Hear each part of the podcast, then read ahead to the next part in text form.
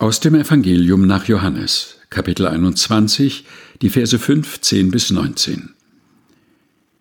Da sie nun das Mahl gehalten hatten, spricht Jesus zu Simon Petrus: Simon, Sohn des Johannes, liebst du mich mehr, als mich diese lieb haben? Er spricht zu ihm: Ja, Herr, du weißt, dass ich dich lieb habe. Spricht Jesus zu ihm: Weide meine Lämmer.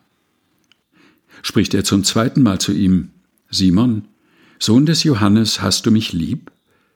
Er spricht zu ihm: Ja, Herr, du weißt, dass ich dich lieb habe. Spricht Jesus zu ihm: Weide meine Schafe. Spricht er zum dritten Mal zu ihm: Simon, Sohn des Johannes, hast du mich lieb? Petrus wurde traurig, weil er zum dritten Mal zu ihm sagte, hast du mich lieb? Und sprach zu ihm, Herr, du weißt alle Dinge, du weißt, dass ich dich lieb habe. Spricht Jesus zu ihm, weide meine Schafe.